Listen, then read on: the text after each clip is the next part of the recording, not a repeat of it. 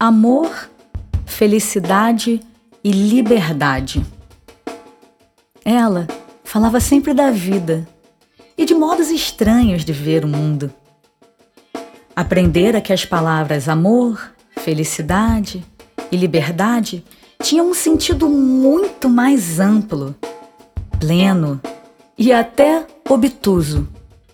Foram criadas com asas e ventos plantadas em fontes verdejantes e regadas por grandes mares e cachoeiras.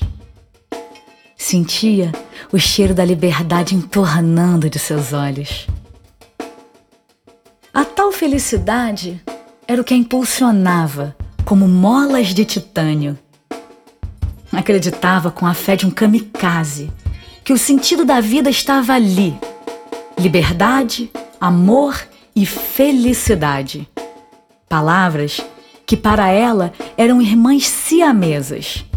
Separadas, não apresentavam sentido algum.